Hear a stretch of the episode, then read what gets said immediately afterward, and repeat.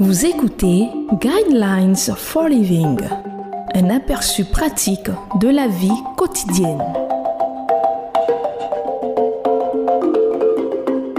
Bienvenue à votre émission Le Guide de la vie. Le thème que nous allons aborder dans cette émission est comment garder la flamme.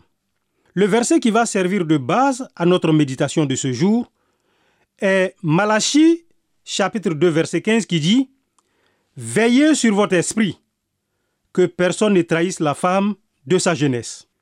Vous posez-vous parfois la question, que se passe-t-il entre le moment où un couple se tient debout devant l'autel, avec des étincelles dans le regard et le cœur brûlant en eux, et le moment où il se tient debout devant le juge pour demander une annulation ou un divorce? J'ai récemment lu le slogan Le mariage est-il la seule cause du divorce sur un t-shirt? Parfois, la cause de la destruction d'une relation arrive comme une bombe à laquelle on ne s'attendait pas. Mais le plus souvent, elle se développe lentement comme un cancer qui infecte votre relation et endort vos sentiments. C'est ce qui a dû arriver à la personne qui décrit le mariage comme une maladie par laquelle une femme ne reçoit jamais ce à quoi elle s'attend et un homme ne s'attend jamais à ce qu'il reçoit. Au lieu d'être un magnifique partenariat, le mariage se transforme en une prison de mécontentement. Autant le divorce n'est pas la volonté de Dieu pour ses enfants, autant une relation remplie de colère, d'amertume et de suspicion n'est pas la volonté de Dieu non plus. Les deux sont mauvais de façon différente. Les gens disent souvent, rester dans une relation qui ne me rend pas heureux ne peut forcément pas être la volonté de Dieu pour moi. Même s'ils ont en partie raison, ce n'est pas la volonté de Dieu pour deux personnes d'entretenir de l'amertume et de la colère. Ils se trompent complètement en pensant que changer de partenaire changera le climat émotionnel de leur vie. Que se passe-t-il lorsqu'un mariage tourne au vinaigre?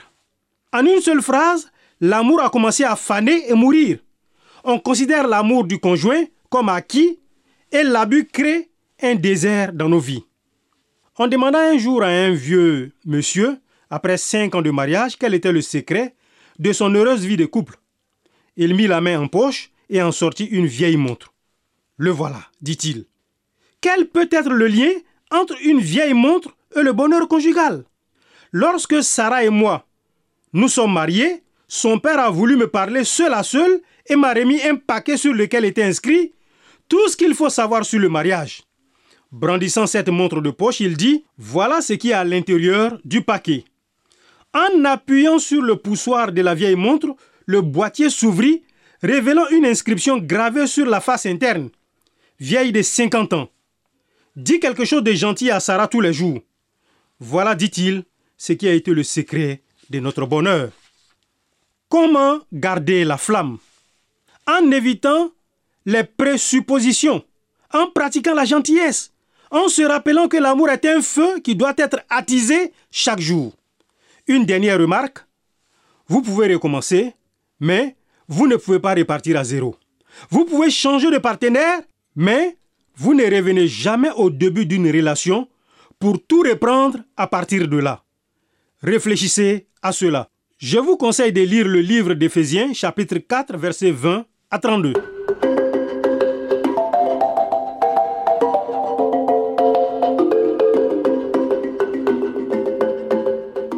Vous venez de suivre Guidelines for Living. Pour en savoir plus sur l'émission, veuillez contacter la station que vous écoutez.